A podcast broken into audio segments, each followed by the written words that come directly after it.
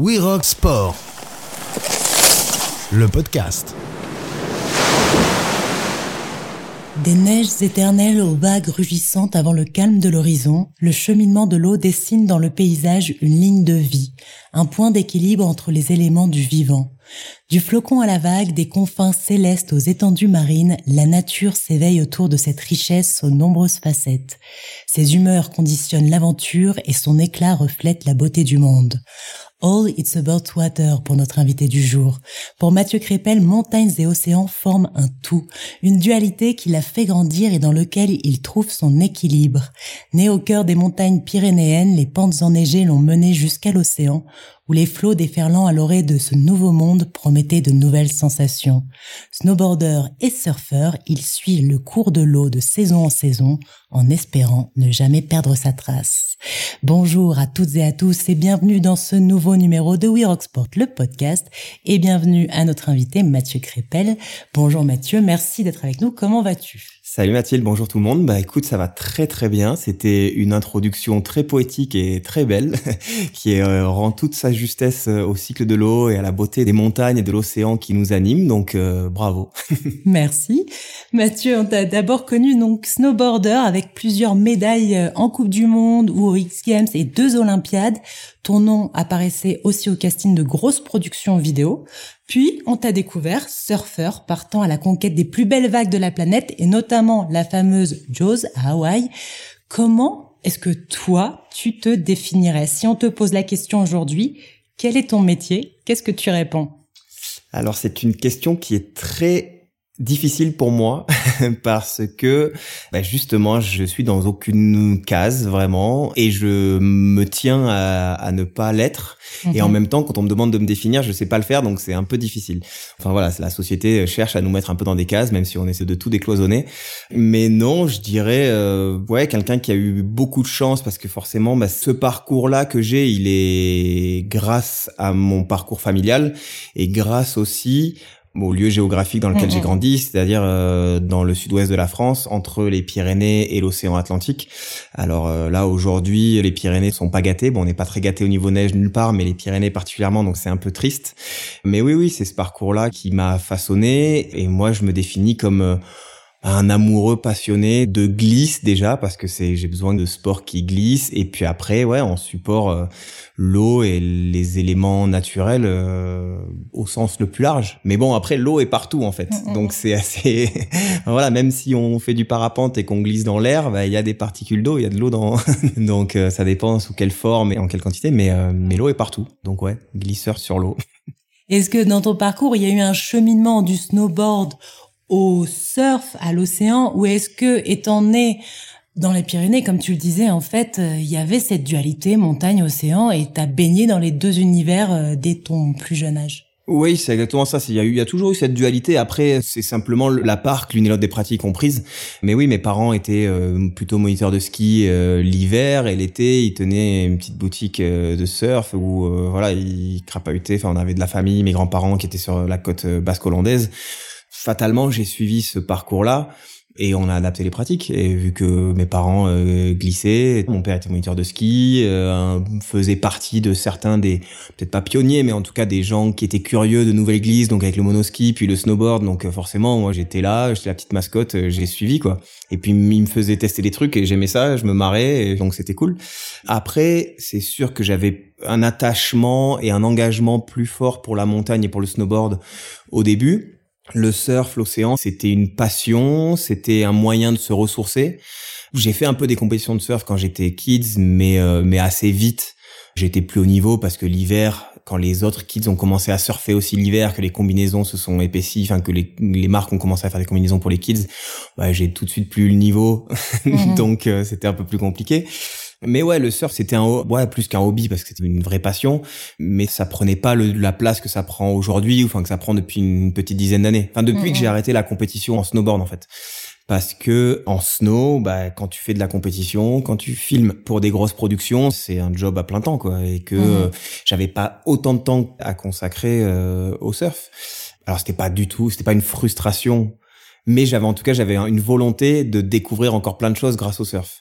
Et de découvrir euh, des vagues. Euh, enfin voilà, c'est vrai qu'il y a cet imaginaire. Alors on l'a aussi en montagne, mais dans le surf, j'ai l'impression que c'est peut-être encore plus gros d'essayer de de trouver des vagues pas forcément inexplorées mais en tout cas euh, qu'on voit dans les magazines qui déferlent la perte de vue qui sont euh, magnifiques et d'essayer de trouver des spots avec le moins de monde possible. Donc ouais, ouais j'avais euh, le snowboard j'ai toujours baigné là-dedans donc cet imaginaire là il était peut-être un petit peu moins présent ou en tout cas je l'ai vécu. Ce rêve là je, je l'ai vécu à fond. Et du coup quand j'ai eu un peu plus de temps à consacrer au surf je me suis dit, ah bah peut-être que je vais je vais essayer de, de vivre ce rêve que j'ai vécu en montagne. Je vais le vivre aussi dans l'océan et puis de fil en aiguille ça a amené vers d'autres choses. Il y a le fait de se vouloir se challenger aussi, donc euh, découverte du surf de grosses vagues, qui dans les sensations de glisse me rappelait pas mal le snowboard. Dans la vitesse qu'on peut avoir, dans l'engagement, dans, dans la, la pente, enfin voilà, le, creux des vagues et d'avoir cette vitesse qui est quasiment infinie. Où là, c'est vraiment la vague qui impulse euh, la vitesse qu'on va avoir. Et alors que dans le surf de petites vagues, bah, c'est plus, il faut batailler, il faut essayer de trouver de la vitesse. C'est deux choses assez différentes.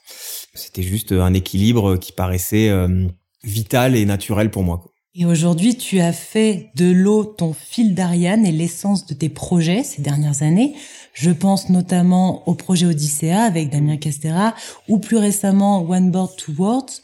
Est-ce que tu peux nous parler de cette nouvelle approche de l'aventure avec l'eau comme matière première? Mais c'est ce qu'on disait un petit peu tout à l'heure, c'est que l'eau est au cœur de tout. L'eau euh, est au cœur de la vie. Sans eau, euh, on n'a pas de vie sur Terre. Tu l'as très bien dit dans l'introduction, c'est le lien absolu dans, dans, tout ce qui est vivant. Euh, et c'est bien de parler, je trouve, de, de vivant et pas juste de l'humanité, parce que voilà, c'est plus gros que nous tout ça, bien plus gros que nous. On est malheureusement et heureusement, enfin ouais, on est heureusement une, une petite graine, mais qui a beaucoup d'impact sur tout le reste.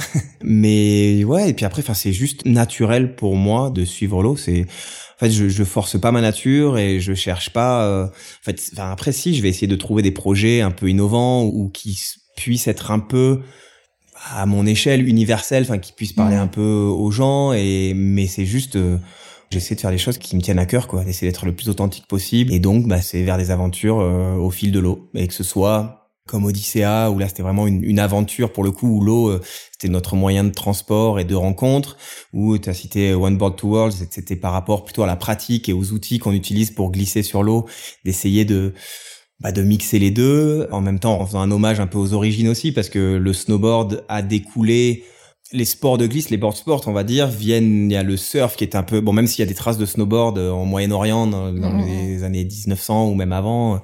Le snowboard moderne vient des surfeurs qui, quand il n'y avait pas de vagues, ont commencé à mettre euh, des trucks euh, sous leur board et faire du skate. Et puis ensuite, ou en même temps, je sais pas trop, mais quand il a commencé à neiger ou qu'ils allaient en montagne, bah, ils se sont dit, bah, on va pas faire du ski, on va essayer de trouver un moyen de glisser en travers. Et, et donc, il y a des images où tu vois des mecs faire du snow avec des boards de surf ou et puis en plus ont essayé de mettre des footstraps dessus. Enfin, donc c'est juste euh, naturel. C'est on n'invente rien non plus. Hein. C'est même par rapport à l'aventure. Des fois, on se définit un peu explorateur ou quoi. Moi, je trouve que ce terme il est il est un peu dépassé. Enfin, explorer aujourd'hui. Enfin, c'est Il y a encore des choses à découvrir, mais c'est dur, quoi. C'est pas évident, quoi. Quand, et puis quand on voit, moi, j'aime beaucoup les récits d'aventure, de d'escalade, d'océan et tout. Quand tu vois les conditions dans lesquelles il faisait, le matos avec lequel il faisait, c'était dingue. Ça, c'était de l'aventure, ça, c'était de l'exploration. Aujourd'hui, ce qu'on fait, c'est c'est juste essayer de répéter euh, avec notre vision, avec euh, en essayant de mettre notre touche et tout ça. Mais on est que de pauvres descendants de, de toutes ces aventures qui nous ont fait rêver, quoi.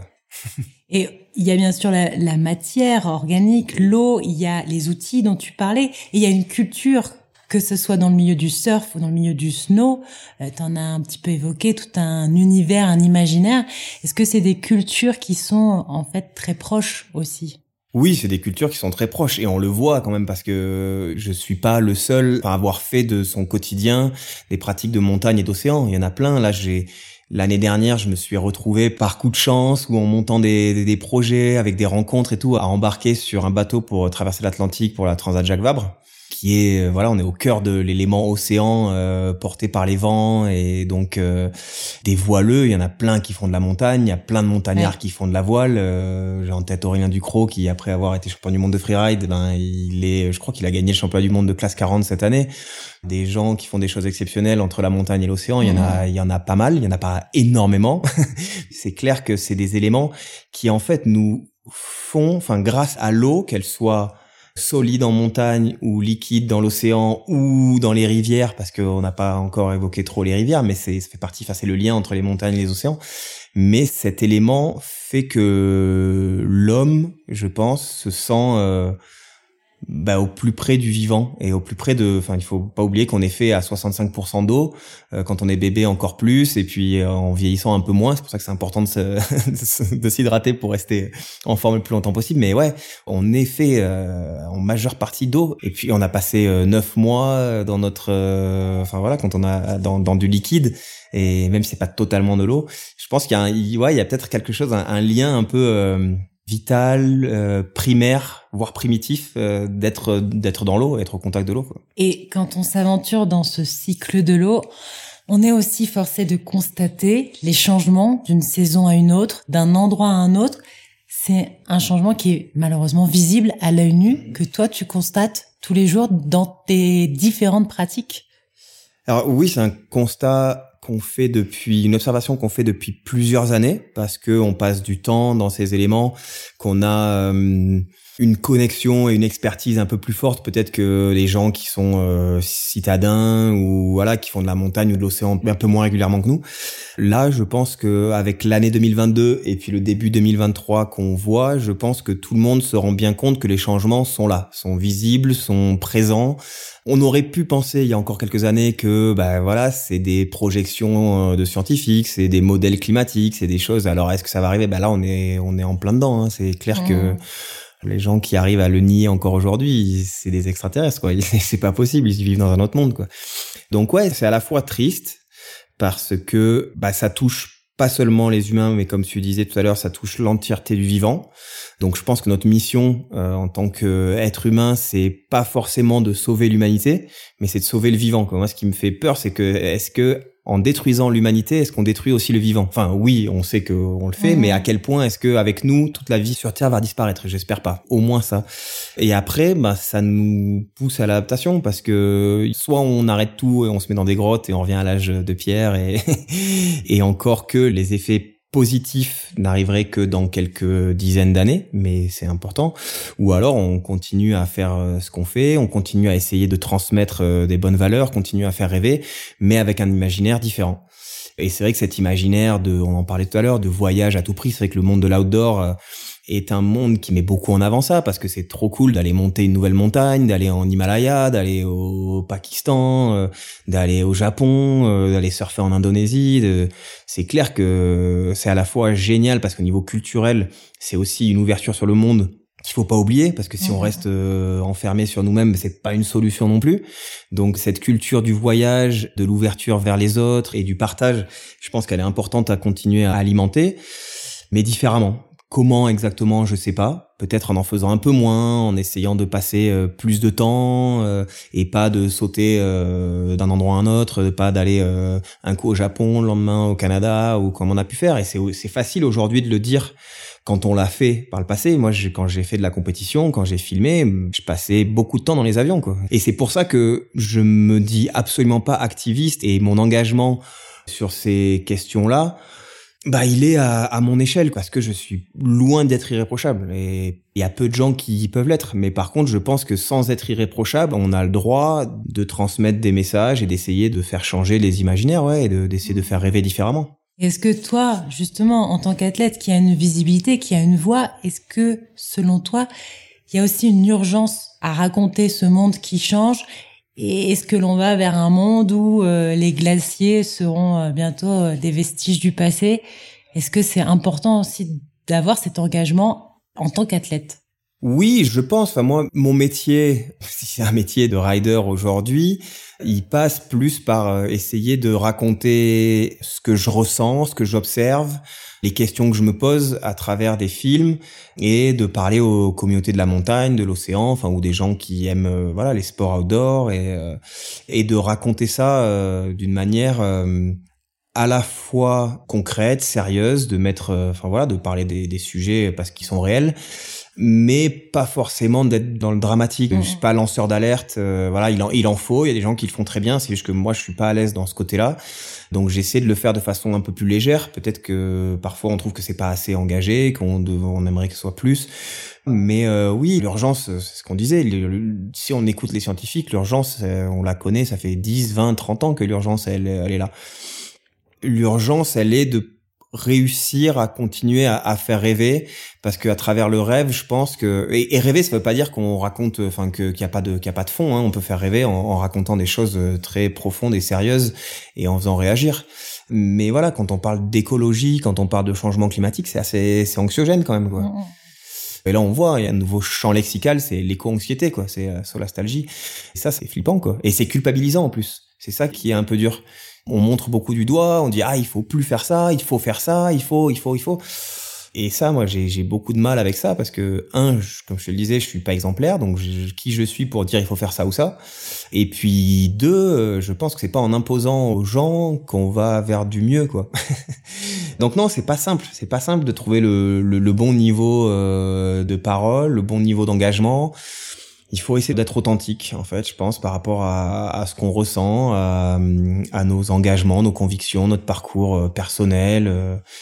Et oui, et tu parlais des glaciers, ben ouais, c'est sûr que le paysage, enfin il y a ça aussi dans le dans l'aspect culturel dont tu parlais, il y a aussi le paysage et la notion, le rapport à la beauté. Moi j'ai une grosse sensibilité à la beauté de la nature. Euh, voilà, je vais m'émerveiller ici, on est à la, Rosière, on sait qu'on a des couchers de soleil magiques. Je sais que tous les soirs je vais être au balcon pour essayer de voir le coucher de soleil parce que c'est c'est incroyable et que de voir la montagne euh, un peu grisonnante euh, là, c'est pas génial et de voir les glaciers qui sont c'est fini quoi c'est bientôt des, des, comme tu disais des vestiges ou en tout cas des témoins ça sera plus que ce qu'on doit être aussi c'est un peu des témoins de, de ce qu'il y a eu c'est qu'à un moment donné enfin voilà on est on est des, des passeurs des messagers je pense qu'en tant que personnes qui ont la chance de passer du temps dans la, dans la montagne, dans l'océan, et d'avoir une certaine expertise là-dedans, enfin notre seule expertise elle est là, et les scientifiques ont leur expertise.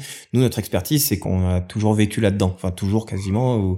Et donc euh, donc notre expertise c'est euh, d'être messager et d'être témoin de, de quelque chose qui change et qui, ben, pour les générations futures, n'existera peut-être plus. Et comme il y a des choses qui existaient dans le passé, qui n'existent plus aujourd'hui, et qui sont racontées à travers des livres, des récits d'aventure, et qui nous passionnent. Donc voilà, je pense que, j'espère que ce qu'on fait pourra continuer à, à, créer des passions, des vocations, et je pense que c'est la seule mission qu'on peut avoir. Quoi. Enfin la seule, non, il y en a plein d'autres, mais en tout cas, c'est déjà, ce déjà pas mal. Oui, je, je, rebondis. Donc, tu es retourné dans tes montagnes natales des Pyrénées cet été pour justement regarder en détail les impacts du dérèglement climatique sur le système glacier. Il y aura un documentaire qui va sortir. Quelle a été un peu votre démarche et tu t'es entouré de qui pour documenter euh, cette disparition malheureuse des glaciers? C'est une idée qui est euh, venue un peu par hasard parce que c'est vrai que autant les, je pense que les, les alpins connaissent les glaciers, connaissent euh, le côté grandiose des glaciers, parce que dans les Alpes, il y a encore des, glaciers grandioses qui arrivent jusque dans les vallées, bon, de moins en moins, mais dans les Pyrénées, déjà depuis que j'étais petit, euh, la vallée particulièrement dans laquelle j'ai grandi, il n'y avait pas de glaciers. Donc j'ai pas été trop confronté euh, à ça, aux dangers qu'ils peuvent représenter aussi parce que c'est un danger quand on va en montagne, soit en rando ou en alpi ou quoi, c'est c'est aussi une notion de c'est de la haute montagne quoi. Donc faut faire faire un peu attention. Voilà, en m'intéressant un peu plus au sujet, en, en faisant des récits, en commençant à, à mettre un peu plus euh, les pieds en, en montagne l'été, ce que je ne faisais pas parce que quand je faisais de la mmh. compète, bah, je faisais du snow à fond l'hiver. Même l'été, je partais souvent dans l'hémisphère sud et tout ça. Puis dès que j'avais euh, une seconde pour moi, c'était c'était surf quoi. Et donc euh, bah là, c'est ouais une manière différente de découvrir la montagne à travers euh, la rando, l'escalade. J'ai toujours eu pas mal le vertige, mais je me suis dit allez, on va se challenger un peu sur l'escalade parce que c'est une des pratiques qui est profondément chamboulée par le changement climatique, par à la fois bah, l'évolution des glaciers. Enfin, dans les Pyrénées, clairement, en fait, ben, on est allé voir ce que le recul des glaciers pouvait avoir comme impact sur les pratiques de montagne, notamment euh, l'escalade, et euh, par l'approche des voies, par le fait que bah, le bas des voies, qui étaient des voies qui sont pas forcément euh, très difficiles, qui sont cotées en 4 ou en 5, bah, fait que le recul des glaciers, le début de la voie peut être complètement poli sur 20-30 mètres, et fait que certaines voies ne sont plus accessibles ou très difficilement accessibles. Ou même la traversée d'un glacier qui se faisait avant de façon relativement facile parce qu'il n'y avait pas de crevasse, il n'y avait pas de sérac bah aujourd'hui c'est un champ de mine quoi. C'est euh, on peut plus le traverser que ça demande une connaissance beaucoup plus importante des glaciers. Et donc bah, c'était d'essayer de mettre ça en, image enfin en tout cas de l'expérience d'en faire l'expérience. Et à travers l'expérience de montrer qu'il y a une évolution et que dans cette évolution là eh ben la pratique se fait différemment il y a aussi le fait que la montagne s'effrite de plus en plus on le voit enfin voilà l'été 2022 a été euh, clairement euh, un été charnière. Hein. On a vu euh, euh, le refuge de la Fourche qui s'est effondré, on a vu des éboulements monstrueux. Enfin voilà, c'est des choses qui changent le visage de la montagne fondamentalement quoi. Pas juste la pratique là, c'est carrément le paysage. Et le paysage, pour moi, ça fait partie de la culture aussi. Tu vois, c'est à travers bah, les, les, peintures, les photographies. Enfin voilà, c'est c'est aussi un témoignage. Et donc, à part les images, bah, il faut qu'on transmette ça, qu'on garde une trace aussi de cette évolution là. Ouais une trace qu'on a envie euh, de, de, léguer au futur. Ma transition est toute faite.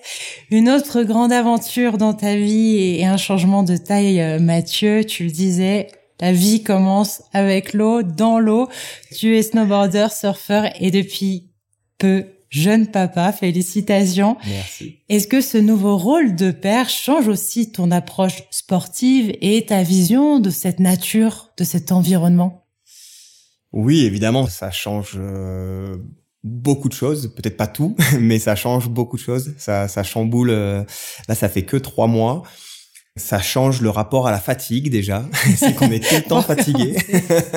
Et après, bah, ça change le rapport au, fait que bah, j'ai encore plus envie de transmettre euh, des choses. Enfin, en tout cas, de, de partager, de lui partager des clés en fait. Juste euh, et je pense que c'est ce qu'ont fait mes parents et je les en remercie euh, beaucoup. C'est qu'aujourd'hui si j'ai la vie que j'ai c'est grâce aux clés qu'ils m'ont donné après j'en ai pris certaines et j'ai ouvert des jolies portes avec. Et voilà moi ce que je vais chercher à faire ce qu'on va chercher à faire euh, voilà parce qu'on est une petite famille maintenant et avec ma chérie c'est ben, on a le même la même vision des choses, c'est de le préparer au mieux pour le futur et essayer de faire un bon enfant qui deviendra un bon adulte, qui prendra soin de sa planète. Et une des phrases un peu euh, phares, euh, souvent on entend, euh, enfin c'est un peu cliché, mais l'idée c'est pas forcément, enfin à travers la Water Family, quand on avait créé ça avec mon père et, d'autres amis, bon maintenant c'est une association qui a beaucoup grandi, qui évolue, qui fait énormément de choses, et c'était essayons de laisser de meilleurs enfants à notre planète, pas forcément une meilleure planète à nos enfants, mais de meilleurs enfants à notre planète.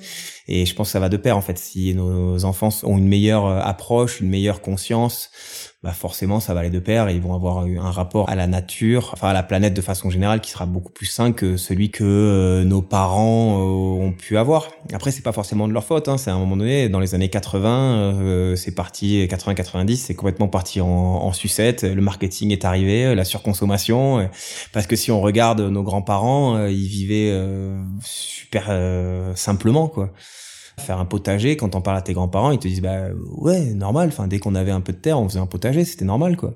Et nous on, y revient on revient à ça et donc ouais c'est cyclique mais donc je pense que j'avais déjà ça en moi et puis euh, là d'avoir concrétisé la chose par un petit être euh, de 50 cm et de quelques kilos euh, ouais ça donne juste envie de d'être exemplaire pour lui pour lui donner les meilleurs euh, les meilleurs outils possibles. Et puis ensuite c'est lui qui enfin c'est lui. Quand je dis lui c'est toute toute cette génération hein. et puis il y a une génération même entre les deux qui je trouve a déjà bien pris les choses en main qui s'engage beaucoup qui fait bouger les choses. Donc non moi je suis assez alors évidemment les enjeux sont colossaux et sont énormes à l'échelle d'un individu, mais un plus un plus un, c'est plein de choses. Mais euh, mais je suis plutôt euh, ouais, j'ai bon espoir. Je pense qu'on est quand même euh, alors ouais, ça va pas, on va pas tout solutionner et, d'un coup d'un seul, hein, c'est clair. Et puis on sait très bien, les scientifiques le disent. Et et là, un glaciologue et avec qui j'ai parlé cet été justement, on nous disait que même si, enfin que les effets, ça qui est dur un peu avec le changement climatique dans l'imaginaire collectif c'est que déjà le cerveau humain est pas forcément câblé pour regarder à plus d'une ou deux générations. Donc de lui dire bah, ce qui va se passer dans 100 ans, euh, il y aura plus de glaciers nulle part en Europe. bah, c'est de se dire ouais dans 100 ans ouais ouais c'est dramatique. Mais en fait dans 100 ans ben je serai plus là. Mes enfants seront plus là. Il y aura peut-être mes petits enfants qu'est-ce que ça veut dire? Enfin c'est pas évident. Et puis après ben tout ce qu'on fait de positif aujourd'hui ben on n'en voit pas les bénéfices tout de suite. Les bénéfices seront dans 10 20 30 ans et ça, c'est pas facile à faire non plus parce qu'on a été, justement, depuis 30 ans, 40 ans, depuis les années 80, on a été habitué à se dire, bah, on fait quelque chose, on veut le résultat tout de suite, quoi. Et on est dans cette urgence là, dans cette euh, même dans le côté même carrément éphémère où on, on, a besoin que de voilà action réaction quoi. ben là non. Action réaction dans dans plusieurs années. Donc euh, c'est dur hein, de de pas voir les effets de ce qu'on fait de bien. Parce que on est aussi l'être humain est aussi fait que quand on fait quelque chose de bien on a besoin de récompense mais euh, mais voilà la récompense il faut aussi qu'on essaye euh, tu vois je dis il faut quoi. C'est tellement c'est devenu natif hein. on est tellement là dedans mais ouais ce serait bien d'essayer de ressentir la récompense dans l'action qu'on mène et pas dans le résultat de l'action quoi Laissons de meilleurs enfants à notre planète. Ça sera le mot de la fin. Merci Mathieu d'avoir été avec nous. Avec plaisir. On te souhaite le meilleur pour la suite à toi et à toute ta famille. Merci à toutes et à tous de nous avoir suivis. On se retrouve très vite pour un nouveau numéro de We Rock Sport, le podcast.